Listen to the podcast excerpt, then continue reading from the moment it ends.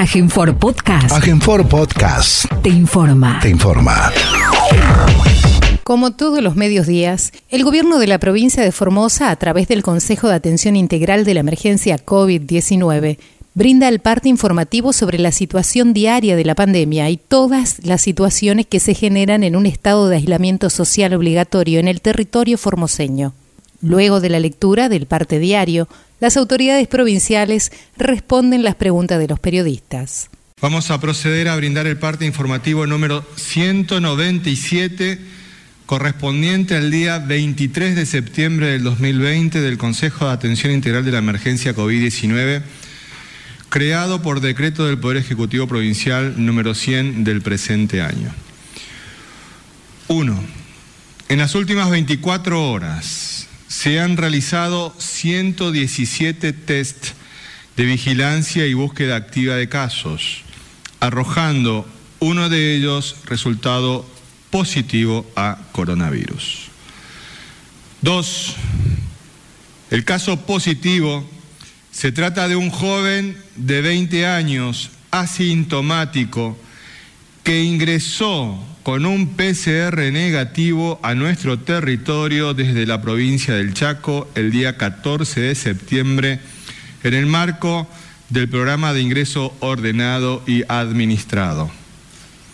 Al transitar su séptimo día de cuarentena, se realiza un hisopado de control, el cual arroja resultado positivo, razón por la cual es trasladado al Hospital Interdistrital de la Contingencia COVID-19 que funciona en el Hospital Interdistrital Evita, donde se encuentra en buen estado general. 3. El día 21 de septiembre reportábamos el caso sospechoso de un hombre de 31 años de edad que se había trasladado desde Clorinda a Ingeniero Juárez, donde presentó síntomas compatibles con el protocolo COVID-19. Ante dicha situación, informamos que a esta persona se realizaron dos testeos de PCR, los cuales fueron ambos negativos a coronavirus. De esto había dado cuenta en el día de ayer nuestro médico epidemiólogo, el doctor Mario Romero Bruno. Ante esta situación, se dan por concluidas las medidas preventivas de bloqueo y aislamiento que se habían dispuesto en relación a los posibles contactos estrechos de esta persona en particular. Asimismo, informamos que en el día de la fecha no se reportan nuevos casos sospechosos en base a los criterios del protocolo COVID-19. Cuatro. Los datos acumulados de la provincia al día de hoy son los siguientes. Total de casos diagnosticados, 124. Total de casos recuperados, 93. Casos activos, 21, 15 de ellos asintomáticos. Fallecimientos por coronavirus en la provincia de Formosa, cero. Casos en tránsito con egreso de la provincia, 8. Casos extranjeros importados, 2. Cantidad de realizados a la fecha, 12.485, con un 0.99% de positividad. 5. Los números de las últimas 24 horas relativo a la tarea preventiva que lleva adelante la policía en toda la provincia son los siguientes. Ingresos de camiones de carga, 563. Control en la vía pública, 9.964 personas y 6.367 vehículos. Infracciones, 150 vehículos por restricción de circulación y patente y 306 personas por restricción de circulación y no uso del barbijo. Ingresos irregulares judicializados 1, incumplimiento de transportista de corredor sanitario 1 más un contacto en estudio, fiestas privadas intervenidas 3. 6. En relación a la lucha contra el dengue, informamos que en el día de mañana, jueves 4 de septiembre, se realizarán las siguientes tareas. Control de focos y tratamiento con la herbicida, barrios, Parque Nacional de Laguna Blanca, Guarda la Tosca y Lote 27 de las Lomitas, Centro del Colorado, San Nicolás de Pirané, Antenor Gauna y Vial de la ciudad de Formosa capital. Descacharrizados, barrio La Nueva Formosa en conjunto con el municipio capitalino y barrio 7 de Mayo en conjunto con Vialidad Provincial. 7. Con provincianos. Hace 73 años se daba un paso trascendental y revolucionario en la ampliación de los derechos de la mujer en la República Argentina.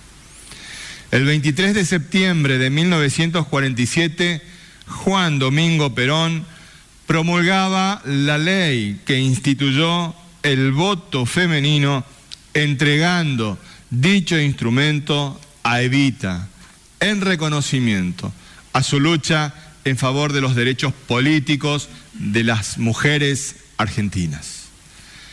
Vaya en esta oportunidad nuestro reconocimiento a todas las mujeres formoseñas, que son protagonistas de la vida política de nuestra provincia y en este contexto de pandemia, más que nunca, son las guardianas de la salud y la vida de sus familias y de la comunidad. No bajemos los brazos, más unidos que la emergencia COVID-19. En relación a la información de interés económico en el marco de esta pandemia, nuestro ministro de Economía, Hacienda y Finanzas, el doctor Jorge Oscar Ibáñez, nos la brindará. Doctor. Muy buenos días a todos y a todas.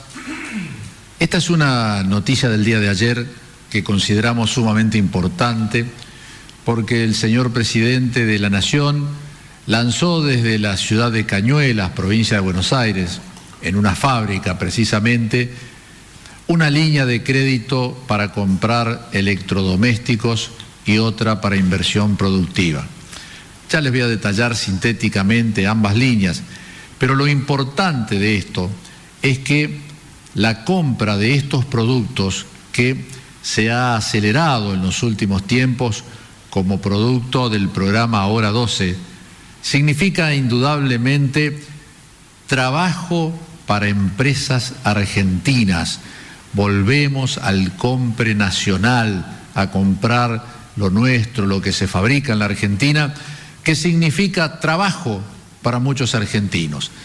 La línea para electrodomésticos es un total, tiene un total de 100 mil pesos, una tasa del 15% en 36 cuotas. Y la línea para inversión de empresas tiene un monto total como techo de 10 millones de pesos. Acá está el financiamiento para la compra de electrodomésticos. El objetivo es reactivar el consumo mediante la compra de aparatos semidurables de uso doméstico de alta eficiencia energética y de producción nacional, de producción argentina. Incluye heladeras, lavarropas, cocinas, lavavajillas, calefones, termotanques, ventiladores, etc. Tiene por motivo estimular el consumo de productos que han sido fuertemente afectados por la crisis de la industria 2018-2019. Recordemos que este tipo de productos, la línea blanca, fue invadida por productos elaborados en mercados de todo el mundo, fundamentalmente productos que venían de Asia, productos que eran elaborados en otros países y por lo tanto la industria nacional iba enflaqueciendo. Y a esto le sumamos la crisis del COVID-19. Hay que mejorar los estándares de eficiencia energética en los hogares, es decir, estos aparatos nuevos consumen menos energía a veces que aparatos que ya tienen sus años. Eso también se trata de poder bajar el consumo energético. Los actores son los fabricantes, son los vendedores, el Banco Nación Argentina y el Ministerio de Desarrollo Productivo. Con respecto a la inversión hacia las empresas que se va a canalizar a través del Banco Nación Argentina, anunciado ayer conjuntamente con la línea que recién referenciamos, es de hasta 250 millones para las grandes empresas y de hasta 50 millones de pesos para las pymes y MIPYMES. Contarán con una bonificación, está destinado a la industria manufacturera, priorizando los bienes de capital de fabricación nacional, es decir, aquellos bienes que sirven para fabricar otros bienes. Ejemplo, una máquina que sirve para fabricar otros bienes, pero que se va a priorizar si la misma es industria nacional, si la misma es fabricada en la Argentina. Va a estar bonificado el crédito, va a tener una tasa del 24 al 22%, los montos ya los dijimos recién, plazo de hasta 36 meses va a tener seis meses de gracia la empresa que ingrese a este programa que se llama de inversión productiva y será canalizado a través del Banco Nación Argentina. Más de 31 mil trabajadores y trabajadoras de la cultura ya accedieron a los créditos a tasa cero. Todavía quedan créditos disponibles y los monotributistas y autónomos que desarrollen actividades relacionadas con la cultura pueden acceder a los mismos. A 40 días de haberse habilitado esta línea especial para los trabajadores y trabajadoras de la cultura, ya se otorgaron créditos por un monto que superan los 2.800 millones de pesos. Los créditos a tasa cero, entonces, para monotributistas y autónomos de la cultura, están vigentes hasta el 31 de diciembre. Quien quiera inscribirse, entra en la página de la FIP, accede con su clave fiscal, el recuadro en rojo les dice dónde debe hacer clic para ingresar y allí tiene toda la ayuda que necesite para saber de qué se trata el crédito, quiénes pueden acceder y en qué condiciones. Otra noticia que es una invitación que queremos realizar, este es un programa Exportar Cultura, experiencias inspiradoras, dice, para las industrias culturales. Exportar Cultura es un ciclo de encuentros virtuales con personalidades de distintos sectores de las industrias culturales para compartir un espacio de reflexión, de capacitación y de intercambio de experiencia en el proceso de internacionalización de bienes y servicios. ¿Cómo participar? Los encuentros tendrán lugares, tendrán lugar, perdón, los días jueves a las 17 horas a través de la plataforma Zoom, donde tendrás que hacer un registro previo si es la primera vez que vas a participar. Luego ese link servirá para todos los encuentros que restan del año. La información está en www.cultura.gov.ar y este es la información obligatoria que debes registrar, es muy sencillo de hacer, entonces a partir de allí puedes participar del webinar Exportar Cultura. Queremos anunciar hoy también el cronograma de pago a la Administración Pública Provincial, tanto de agentes pasivos como agentes activos. Comenzaríamos el lunes 28 con los DNI que terminan en 0, 1, 2 y 3, continuamos el martes y el miércoles 30 finalizaríamos con los DNI terminados en 7, 8 y 9 el pago a los agentes de la Administración Pública Provincial pasivos.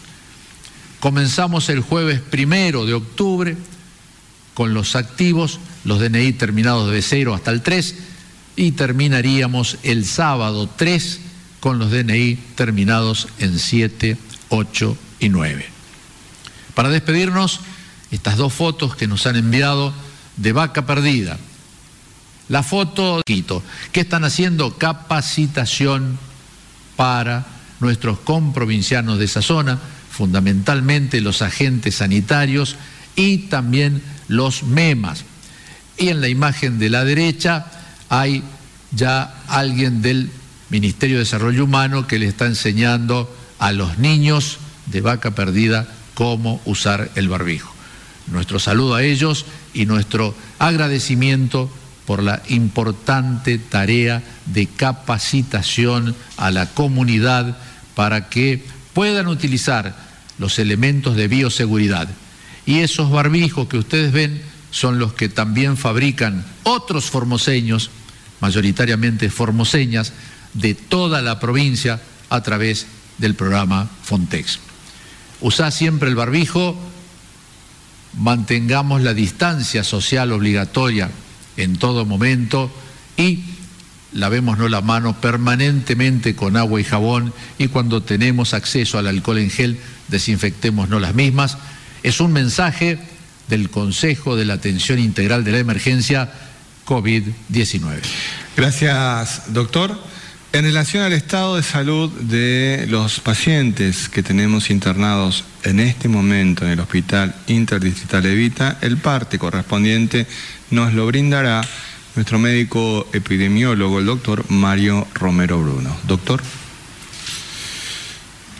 Con respecto a los pacientes que están internados actualmente en el Hospital Interdistrital Evita, son 21 sumando este nuevo caso informado el día de la fecha, que se trata de un, de un, joven de 20 años que el día 14 había ingresado por el programa regular de ingreso ordenado y administrado con un hisopado, había tenido un hisopado negativo al ingreso y sin síntomas se le hace el estudio al séptimo día, como habitualmente lo hacemos, y arroja este resultado positivo. Esta persona se internó el día de ayer, sumando entonces 21 personas internadas, 20 de los cuales son hombres, una mujer, y únicamente 6 personas tienen síntomas leves. Síntomas leves, como lo comentábamos ayer, dolor de cabeza, congestión nasal, dos personas tienen eh, anosmia, que es la alteración del, olfato, y a eso se suma unos cuadros también muy, muy leves de eh, dolor, dolor de cabeza, como decía. Esa sería la situación de los pacientes que están actualmente internados. Y aparte, bueno, comentar un poco también la información a nivel nacional de la cantidad de casos que se anunciaron ayer. 12.027 nuevos diagnósticos informados al Sistema Nacional de Información y 470 fallecidos el día de ayer.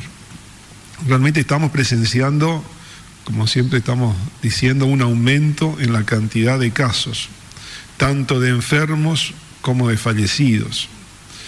Y a esta cantidad de fallecidos, que por ahí ya aparentemente por números dejan de ser una noticia importante, lo tendríamos que asemejar a la cantidad de pasajeros que llevaría un Boeing 737, son los eh, aviones de aerolínea de cabotaje, que tienen 170 pasajeros. Así que estaríamos hablando que en el día de ayer se estrellaron más de dos aviones. Semejante noticia a nivel internacional sería esta cantidad de muertos que únicamente ocurren acá en Argentina, sumado a la cantidad de fallecimientos que están ocurriendo en el mundo.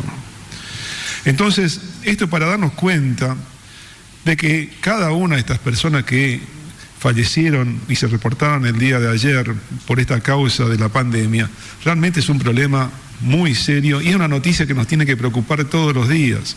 Sin embargo, vemos por, por, los medios de comunicación en general cómo ya esto deja de ser una información importante. Para nosotros, cada una de estas personas que las la contamos es realmente un ser humano que ha perdido su vida y que afecta a toda una comunidad, a su familia. Y es lo que queremos seguir evitando en, en nuestra provincia. Por eso es la importancia de mantener nuestras acciones, nuestras actitudes inclusive ante esta situación que, estamos viviendo, con mayor firmeza, con mayor firmeza, como dice, más firmes que nunca, dice nuestra parte. Y en esto quiero recordar, ¿qué queremos decir cuando hablamos de firmeza? Referimos a la estabilidad y fortaleza que presenta un individuo como rasgo saliente de su personalidad, forma de ser y asimismo a la entereza y a la constancia que observan en sus actividades.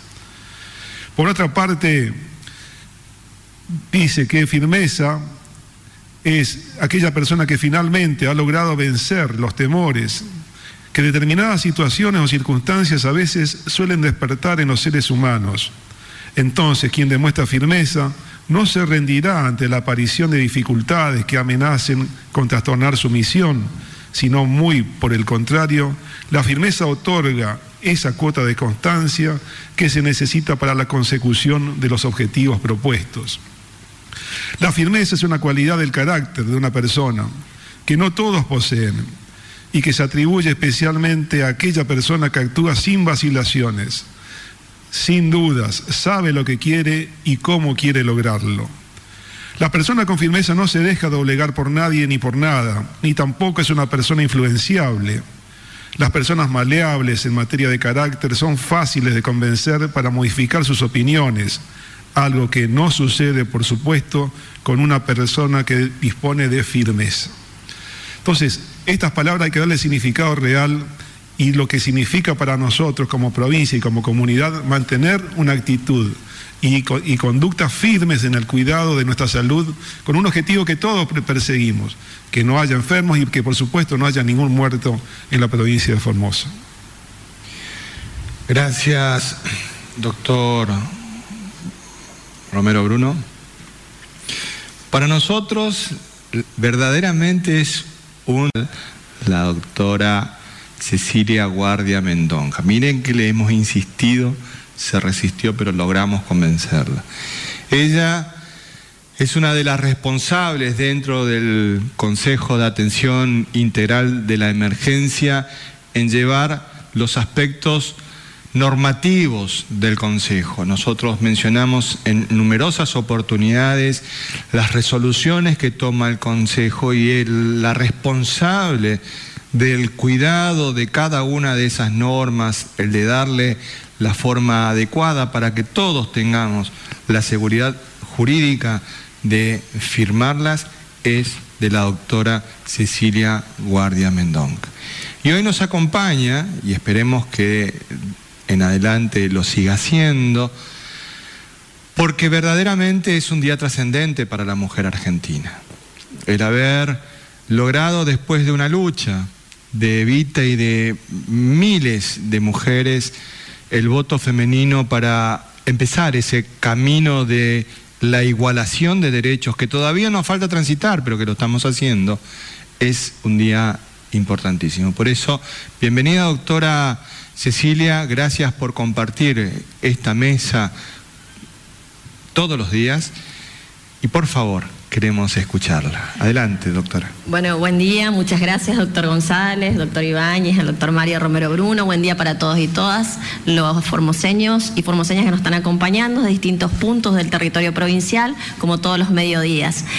Eh, para mí es un gusto acompañar en este momento y sobre todo en una fecha tan trascendental donde en cual conmemoramos 73 años de la promulgación de la ley que establece el voto secreto y obligatorio para las mujeres. 73 años de un hecho histórico, de un momento en el cual se le da derechos políticos a las mujeres. Este no es un hecho...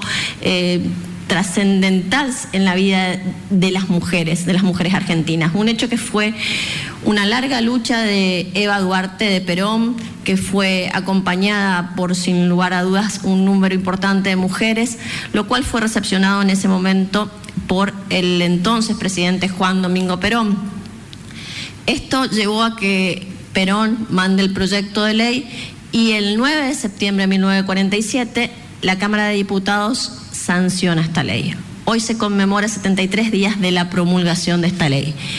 Sin lugar a dudas, esta ley ha sido un hecho muy deseado por las mujeres, un hecho histórico en el ámbito de los derechos políticos.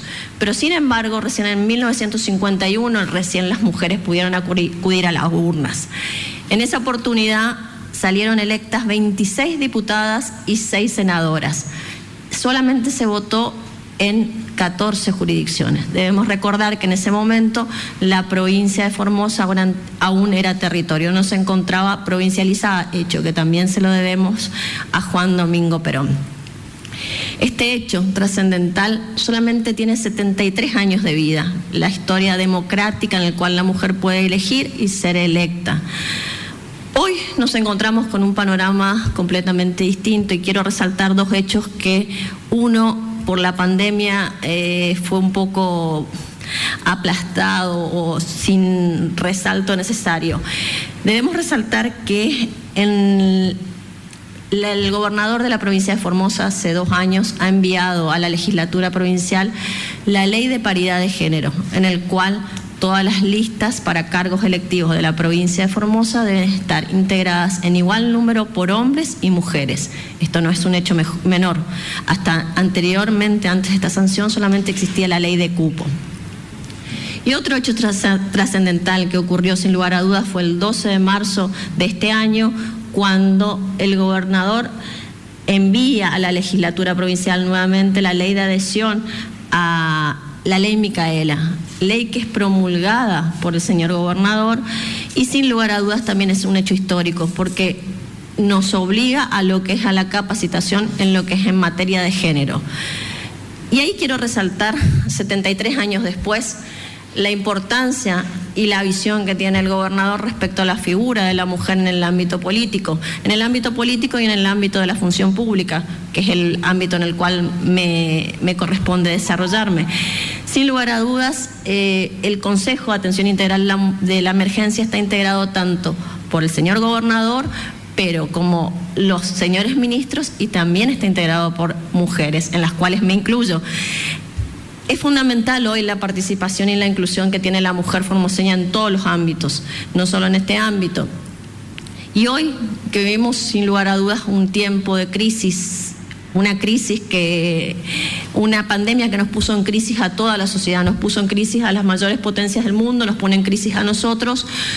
Hoy muchas de las medidas que las toma este Consejo diariamente no podrían llevarse a cabo sin la participación y la ayuda constante de estas mujeres, mujeres que integran las fuerzas de seguridad, mujeres que están trabajando sin lugar a dudas día a día, sin cansancio, en nuestros hospitales, en nuestros sanatorios, en nuestros centros de salud, nuestras docentes que en diferentes ámbitos, en el ámbito rural en algunos casos están dando clase y en otros están dando clase a modalidad de distancia.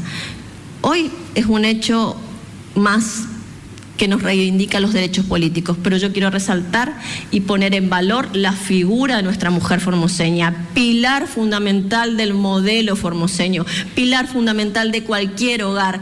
Es el corazón y el alma de todos los hogares. Yo estoy segura que con la fuerza, el valor y el coraje que tenemos todas las mujeres que integran y viven en este territorio, vamos a salir airosas de esta terrible pandemia que nos puso en jaque a todo el mundo.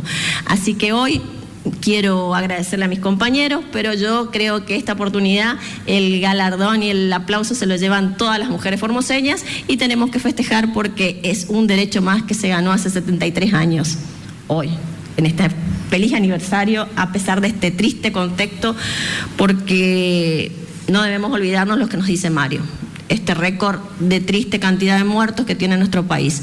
Hoy este hecho lo tenemos que celebrar sabiendo que vivimos en un ámbito en el cual cualquiera puede perder la vida o puede perder un ser querido. Más que nunca les llamo a la reflexión a las mujeres, que somos las que muchas veces educamos a nuestros niños y son los mejores transmisores de, de conductas. Usen el barbijo, mantengan la distancia social y el lavado frecuente de manos o el alcohol en gel. Muchísimas gracias.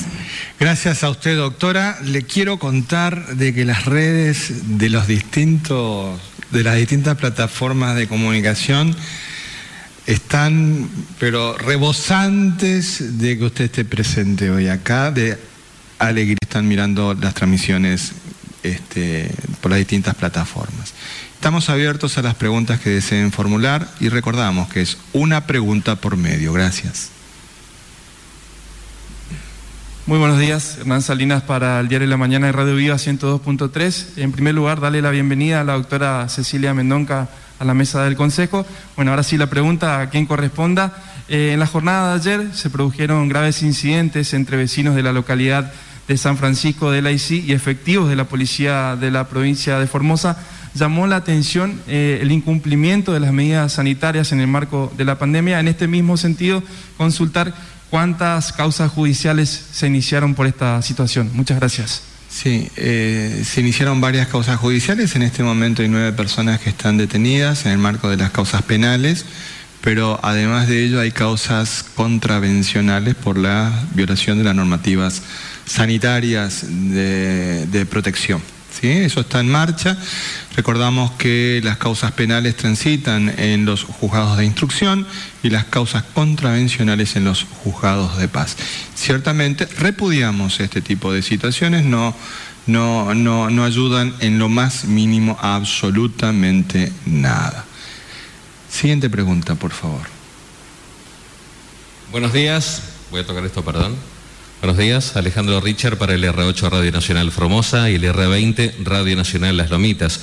Con respecto al caso que se ha anunciado en la jornada de hoy, que esta persona que ingresó desde el Chaco por a través del ingreso administrado, la pregunta es, ¿con quiénes ingresó esta persona? Si vino con un contingente y en el aislamiento, ¿él compartía habitación con alguien? ¿Hay peligro de que se puedan dar más positivos allí?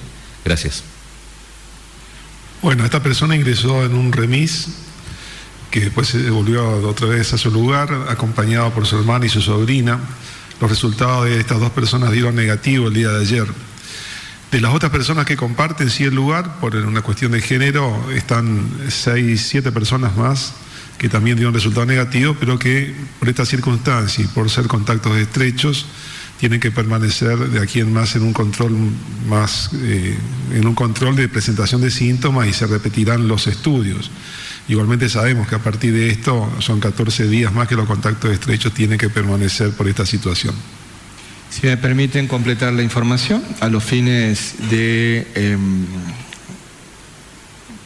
un mejor análisis epidemiológico de esta situación, eh, eh, las, las, dos personas que acompañaron a este joven positivo en el remis, es decir, su hermana y su sobrinita, ya fueron aisladas del grupo en el que estaban ellas conviviendo. Eh, recordamos que ellas dieron ambas resultado negativo al, al coronavirus, pero ya están aisladas ellas dos en un ámbito en el que van a poder permanecer cuidándose y los eh, compañeros de eh, circuito de este joven que dio positivo, eran nueve en el circuito, quedaban ocho.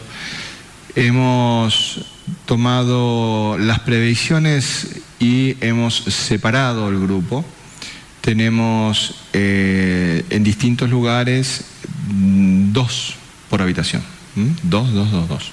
Así que con eso nosotros hemos también trabajado eh, desde una perspectiva de tratar de evitar cualquier posibilidad de que eh, esperemos que se hayan tomado ellos, tal como les solicitamos a todos los que ingresan a nuestros centros de alojamiento preventivo, las previsiones del cuidado de las medidas de sanitarias, el uso permanente, uso permanente del barbijo y el mantenimiento de la distancia social. Las instalaciones permiten esas situaciones, así que eh, tenemos mucha confianza en que esto puede ser un hecho aislado. Más allá de eso, hemos tomado las medidas preventivas de separar los grupos y separar también a las dos personas que habían tenido contacto estrecho con el caso positivo en el viaje.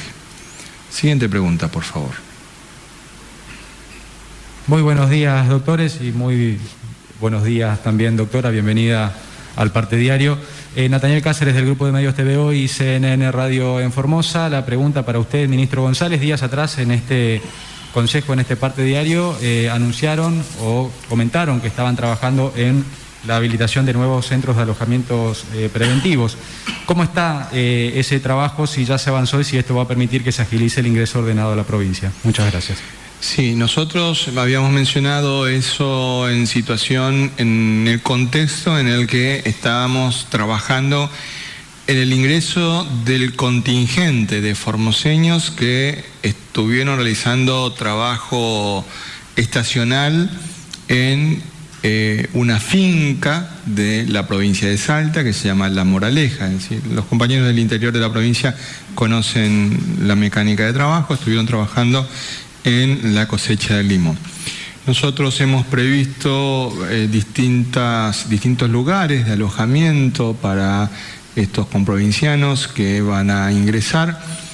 Particularmente estuvimos trabajando con los compañeros de eh, Bartolomé de las Casas, un contingente importante, son de, esa comunidad.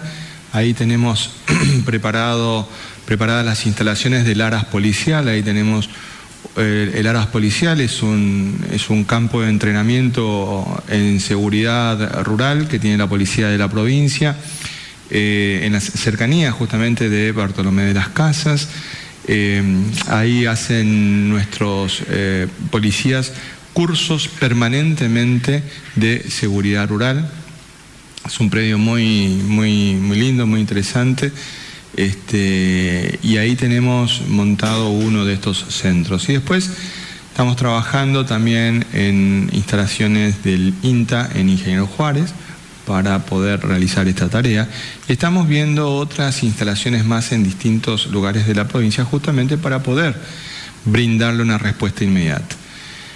Habíamos hablado con la empresa, porque esto también me lo preguntaron compañeros y compañeras del interior de la provincia, a quienes le enviamos un saludo. Eh, ya hubiéramos querido nosotros eh, que ingresen los primeros contingentes, pero la empresa tuvo un inconveniente con el medio de transporte que utiliza, eh, generalmente utilizan unos colectivos que en esta oportunidad no fueron autorizados por la, por la provincia de Salta para su circulación, así que le tocaba en esta oportunidad resolver a la empresa esa situación, porque todos los años los vienen a buscar para ir a la cosecha. Cuando finaliza la cosecha, los traen. Bueno, esos colectivos con los que los traen tenían una dificultad eh, con la provincia de Salta y la tienen que resolver para empezar a recibir. Ya tenemos todo organizado, está todo, todo en marcha, hemos conversado también con los eh, dirigentes y dirigentes de las distintas comunidades indígenas a las cuales pertenecen en, su gran mayoría estos trabajadores que este, esperemos que en los próximos días, nosotros tenemos todo preparado, que en los próximos días estén ingresando a la provincia para que realicen eh, la cuarentena preventiva este, prevista en nuestra legislación provincial. Siguiente pregunta, por favor. Buenos días para todos. Alicia Lucena para la informativa. Bienvenida, doctora, a esta mesa del Consejo de Atención Integral. Bueno, teniendo en cuenta que la cifra de fallecidos por COVID en la Argentina lamentablemente va aumentando día a día, y quisiéramos saber en qué momento se considera que una persona fallece por COVID eh, por ejemplo, si un paciente diabético y contrae la enfermedad, fallece por la enfermedad anterior o por otra patología o por COVID. Si un paciente con problemas cardíacos fallece, contrae la enfermedad, fallece por los problemas cardíacos o porque contrajo COVID. ¿En qué momento se considera que una persona fallece por COVID? Bueno, es un tema que por ahí es muy particular a cada situación. Igualmente nos ha pasado a nosotros con esta mujer que ingresó eh, días anteriores, el mes anterior, y que ya venía muy mal por una hemorragia digestiva, que cuando le hacemos el estudio al ingresar a la provincia después da positivo, pero en realidad la causa de fallecimiento fue otra distinta COVID. Sin embargo, todavía para los medios oficiales a nivel nacional nos siguen cargando una paciente como fallecida por COVID y sabemos bien que no es la situación esa. Entonces, estas cuestiones hay que, hay que analizarlas. Sabemos que la enfermedad de por sí, en personas que tienen mayor riesgo, y esto también está demostrado, la mayor causa de fallecimiento en personas con factores de riesgo como la hipertensión, la diabetes, la obesidad, son eh, factores que predisponen a que esta persona fallezca. Ahora hay que ver también, y eso sí hay que analizar la evolución clínica, en cuanto esta persona tiene un compromiso producido por esta enfermedad. En la mayoría de las situaciones, en el caso de que tenga esta enfermedad y fallezca teniendo diabetes, teniendo hipertensión, teniendo una enfermedad cardíaca, es atribuida a, la causa de COVID. Cuando por más que sabemos que va a descompensar su parte cardiológica, su parte respiratoria, su parte renal, puede tener inclusive un accidente cerebrovascular, son causas demostradas también como causa del virus. Entonces, una persona que tenga estos factores se, la atribuye. Ahora, si una persona tiene un accidente de tránsito, o el caso como mencionábamos recién, que ya tiene una enfermedad previa o con una hemorragia que no es producida por el COVID, son las cuestiones que tienen que ser diferenciadas. Dentro del certificado médico, que después toma la información oficial, va a figurar que tuvo COVID como un factor predisponente o dentro de sus antecedentes, ahora no como causa final. Entonces, estar muchas veces en el médico poder tener bien claro el diagnóstico y la causa. Esas serían las circunstancias en las cuales se dan los casos por fallecimiento. Estos 470 del día de ayer corresponden a enfermos que están internados en terapia, intensiva eh, y bueno, justamente la causa es atribuida a estas situaciones. Siguiente pregunta, por favor. ¿Qué tal? Buenos días, Javier Ruiz para Radio Formosa 88.1. Buenos días, doctora, a la, mesa de consejo. Buenos días, doctores. Eh, mi pregunta para doctor González. Entre Brasil y Paraguay avanzaron con eh, la apertura de la frontera que sea netamente comercial, ¿no? Eh, ayer, en contexto de esto, hubo una manifestación pacífica en Alberdi pidiendo a las autoridades de Paraguay la apertura de las fronteras aquí con, con Formosa, ¿no? Con Argentina. Eh, ¿Se podría llegar a dar esto que sea netamente comercial o, eh, digamos, las miradas están puestas en otras, en otras cosas? Muchas gracias. A ver, el comercio internacional nunca estuvo cerrado. El comercio internacional ha continuado transitando eh, los caminos legales que corresponden, las aduanas nunca estuvieron cerradas en ese sentido para el eh, comercio internacional. Estamos hablando de un tema que es propio de las facultades exclusivas del Estado Nacional. Es una facultad que las provincias en el momento de la Constitución entregaron al Estado Nacional y es una facultad del Estado Nacional el manejo de las relaciones internacionales, entra dentro de ese ámbito. Eh, Evidentemente usted también habrá escuchado el audio del ministro del Interior del Paraguay, en ese sentido es claro, al respecto de que tienen que hablar con el presidente Fernández. Y es cierto, porque en la estructura constitucional de la Argentina, el manejo de las relaciones internacionales es propia del Estado Nacional, no de las provincias. Siguiente pregunta, por favor. Buenos días, Omar Guzmán para Radio Universidad Nacional de Formosa. La pregunta, eh, primero, bienvenida a la doctora. La pregunta para el doctor Ibáñez.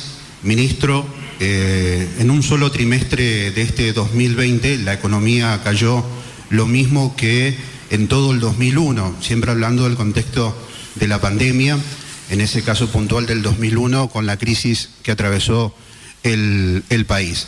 Con estos datos, con estos números que divulgó en el día de ayer el INDEC, eh, ¿cómo hará la Argentina, cómo enfrentará el gobierno nacional para recuperar, primero, este trimestre muy desalentador en cuanto a la economía y cuánto tiempo le llevará a la Argentina recuperarse o volver al mes de marzo, prepandemia, donde la Argentina ya venía con dos años de recesión? Gracias. Bueno, quien pudiera contestarte todas estas preguntas eh, lo reemplazaría a, Guzmán. Realmente es la preocupación de todos. Eh, las, las, estadísticas de Index marcan una caída, eh, creo que nunca ocurrió así en la historia de la Argentina, porque si bien hubo caídas tremendas del PBI, ninguna se produjo en 30, 60 días. Esto de la pandemia es algo que ha hecho colapsar, yo te diría, la, economía del mundo, no solamente la de Argentina. Nosotros veníamos muy mal con todos los indicadores de la economía a diciembre del año pasado, muy, muy mal, y sobre llovido mojado, sobre esos indicadores de lo que significaba el desempleo, de lo que significaba todos los, los indicadores sociales que estaban realmente muy alarmantes, viene el coronavirus. Y allí vino un parate total de la economía, indudablemente a partir de, fundamentalmente el mes de abril, abril, marzo. Y eso está marcando en las estadísticas algo inédito. Sí podemos decir las medidas que estamos adoptando para tratar de poner en marcha la rueda de la economía, medidas para tratar de proteger a los que menos tienen, aquellos que realmente no pueden salir a hacer su changa, su trabajo. Medidas para tratar de mantener el empleo. Hoy no estamos hablando de generar nuevos puestos de trabajo, sino los próximos meses, pero mantener el empleo. Bueno, las medidas están a la vista, hay un fuerte impulso al consumo, hay un fuerte impulso al consumo, hay un fuerte impulso nuevamente a la industria nacional, medidas como la que recién reflejamos, que ayer puso en marcha el señor presidente de la Nación, volver al compre argentino, que significa lo fabricado y producido en la Argentina en primer lugar. pero tenemos que poner también en marcha eh, la demanda, porque de nada vale poner en marcha, ¿verdad?, una fábrica que, que produce heladeras si no tenemos que las compre. Entonces digo, todo esto va a la vez. Volcar dinero en el bolsillo de los trabajadores, en el bolsillo de los que menos tienen, para que puedan adquirir productos, alimentos, para que puedan seguir con la línea blanca, para que puedan seguir comprando ya una motocicleta posiblemente. Y creo que si logramos poner en marcha el mercado interno, sería el tremendo gran paso que tenemos que dar. Después veremos otros, pero ese es fundamental. Por eso es que hay muchas medidas que ustedes han visto en los últimos días, en, el último mes, muchas anunciadas por el ministro Culfa fundamentalmente, pero en paralelo a esto hay que atender otros temas. No hablo del coronavirus, por supuesto, que es el prioritario, otros temas de la economía. No se olviden que se ha logrado, sí, una muy buena negociación con los acreedores externos de los bonos, ¿verdad? con los tenedores de los bancos, y eso ha permitido, por ejemplo, en el día de ayer se, eh, se, mencionaban algunas de las cifras que Guzmán, el ministro de Economía, mencionó en el Congreso de la Nación. Creo que hay un dato simplemente para reflejarlo. Lo que se paga de menos por intereses de la deuda que ya se negoció, por ejemplo, se bajaron las tasas de interés de los bonos en dólares que estaban arriba del 7, el 8%, a menos de un 3%. Digamos, ese dinero que se iba a pagar antes a los acreedores a dónde va, y ahí trató de explicar el ministro Guzmán, que fundamentalmente van al área social, al área de la producción. Es decir, dinero que antes salía para los acreedores externos, hoy va al mercado. Pero nos queda todavía, le queda, nos queda a todos los argentinos, pero la responsabilidad le cabe a él y al presidente de negociar con otro tremendo acreedor. Ese tremendo acreedor externo que le prestó 47 mil millones de dólares a un gobierno en su último año y en la cercanía de las elecciones. Y en paralelo a los 47 mil millones de dólares que ingresaron del Fondo Monetario Internacional, hubo una fuga de similares características. Entonces ahora, pero quedó la deuda. Eh, hay que arreglar una deuda de 47 mil millones de pesos que no podemos pagar ni los intereses que cae todo en un plazo muy corto del 2021, 22, 23, 24. Entonces digo, falta tantas cosas por hacer, ¿no? Pero somos optimistas, los argentinos somos optimistas, sabemos que juntos vamos a salir, pero ha de ser, como decía Mostaza Merlo, ¿no? Paso a paso, día a día, no hay otro. Mostaza Merlo era de River, doctor. Bueno, pero sacó campeón a raza. hincha fanático de Boca, por eso. Nosotros queremos, una vez más, faltaba una pregunta, ¿no? Sí, perdón. Siguiente pregunta, por favor. Les explicamos a todos. Cuando no hay más preguntas, sacan el, el micrófono. Entonces nosotros sabemos de que no hay más preguntas sacaron el micrófono y ahora lo volvieron a poner. Eso pasa, eso pasa. Siguiente pregunta, por favor. Buen día. Eh, Diario Norte Formosa, Ángela. Me estaba dejando afuera, ministro. no. Primero, darle la bienvenida a la ministra Guardia López, em, Guardia Mendonga. Y la pregunta es para ella. Ministra ah, Cecilia, eh, las mujeres hoy, por ejemplo, hay una platea inmensa que la está mirando eh, quieren hacer gimnasia y los gimnasios están cerrados, quieren practicar algún deporte y no están habilitados. ¿Cuál es el consejo que usted le daría? O si usted, por ejemplo, en el consejo puede pedir que se eh, puedan abrir eh, esos rubros. Gracias. Bueno, eh, buen día. Em, bueno, el consejo que yo le daría, yo soy mamá, además de, de, trabajar en esta noble función, y creo que las mujeres tenemos mucho trabajo y muchas posibilidades de hacer mucha actividad en casa. En el aspecto particular yo creo que es bastante agotador las tareas, pero creo que aconsejándonos tenemos que adecuarnos a este contexto y sobre todas las cosas tenemos que tener en cuenta que la provincia de Formosa está en una situación epidemiológicamente y un estatus sanitario privilegiado. Creo que lo más importante y lo que debemos hacer prevalecer, tanto hombre como mujeres, no creo que sea una cuestión de género, es la salud y la integridad física de todos los formoseños, de los 640 mil formoseños que nos integran.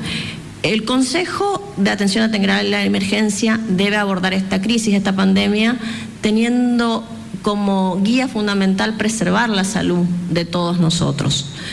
Yo creo que sobre ese interés no puede primar ningún tipo de interés particular. Si bien la actividad física es también un aspecto saludable de la vida, nada nos impide dentro de nuestro ámbito personal o familiar o nuestro ámbito de nuestra casa hacer determinadas actividades. En lo personal, yo practico una actividad vía Zoom, yoga vía Zoom.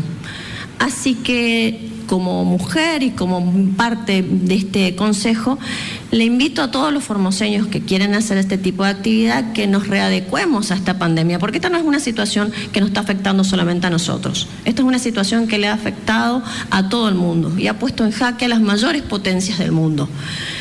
Entonces, hoy debemos readaptarnos, así como nuestros niños se han readaptado a las nuevas modalidades de educación, lo cual no es sencillo no es sencillo porque la misma, la misma niñez, la misma formación necesita ese contacto humano, tanto con nuestros docentes como con sus pares. Entonces, busquemos maneras alternativas de eh, realizar este tipo de actividades saludables dentro del ámbito de nuestras casas. Creo que el ingenio y la voluntad de todos está, pero fundamentalmente hoy yo les invito tanto a los hombres como a mujeres em, que tengan, como dice el doctor Ibáñez, como recién lo refería, estamos en un contexto de profunda crisis en varios aspectos. Pero de esta situación y de esta pandemia salimos todos juntos, todos unidos de la mano, donde nuestro norte fundamental es preservar la salud. Y sobre este bien no hay nada por encima de él. Sin salud no podemos hacer absolutamente nada. Sino, y llamo a la reflexión una frase que siempre dice el doctor González. ¿Quién está dispuesto a, poner el primer fallecido? Nadie. Todos queremos a los 640 mil formoseños sanos y vivos. Entonces, eh, hay alternativas para buscar, que entre todos la podemos solucionar dentro del ámbito de las posibilidades y manteniendo la distancia social y las normas sanitarias. Así que creo que por ahí viene el ámbito de la salida. No sé si... Gracias, doctora. Es verdad, de esta salimos juntos. Y el objetivo del Consejo de Atención Integral de la Emergencia COVID-19 es el de proteger la salud de los 640.000 formoseños. Nuestras medidas están orientadas justamente a eso. Fíjense en el marco de nuestro programa de ingreso ordenado y administrado hemos tenido una situación y es posible que tengamos más situaciones, pero la estamos conteniendo en un ámbito que lo podemos manejar entre todos. Sin embargo, siempre están aquellos que intentan romper nuestra barrera e intentan de que, así como en las inundaciones, nos inundemos todos y que aquellos que nos inundemos perdamos todo, también en esta oportunidad quieren hacer lo mismo. No olvidemos que está el estatuto legal del contagio. Cuando dicen de que la política entra en la justicia, les encanta decir la justicia sale por la ventana. Pero ¿saben qué? Cuando la justicia entra en la política sanitaria, la salud revienta por el techo. Esto no es una cuestión de jueces. Esta es una cuestión de un trabajo serio y responsable en base a las evidencias científicas que nos están señalando esta epidemiología. Yo al virus no le puedo mostrar una sentencia judicial, ni le puedo decir a través de una ley que no entre. Él se guía por sus propias leyes, que son de la biología y no de la faz del derecho que el mundo del derecho es el mundo del deber ser. Y este bicho se maneja por el mundo de ser. Por eso, y a pesar de cualquier cosa, como en Formosa no nos rendimos, no se rinde nadie, como tampoco se rinden quienes hoy han presidido nuestra reunión diaria, nuestro contacto diario, este diálogo cotidiano que tenemos entre todos y todas. Y acá tenemos una imagen que nos la envía una usuaria de Instagram de nuestras redes sociales que se llama Rebeca. Y muy pillina, Rebeca, no manda una foto de ella, sino que manda una foto de la hermana. Pero mira vos, Rebeca, qué piola que sos, nos manda una foto de su hermana que se llama Dayana. Ella es personal de salud y trabaja en un centro oftalmológico privado. Pero ¿qué nos quiere contar Rebeca? Fíjense, nos dice ella cómo Dayana se cuida para trabajar y al cuidarse ella nos está cuidando a su familia. Es verdad, Rebeca, y gracias por compartir. Espero que Dayana no se enoje, que estamos mostrando de qué manera adecuada ella se protege en su trabajo. Gracias por compartir esto. Y me pasas el control, por favor. Y tenemos otra, porque la gente nos manda muchas imágenes.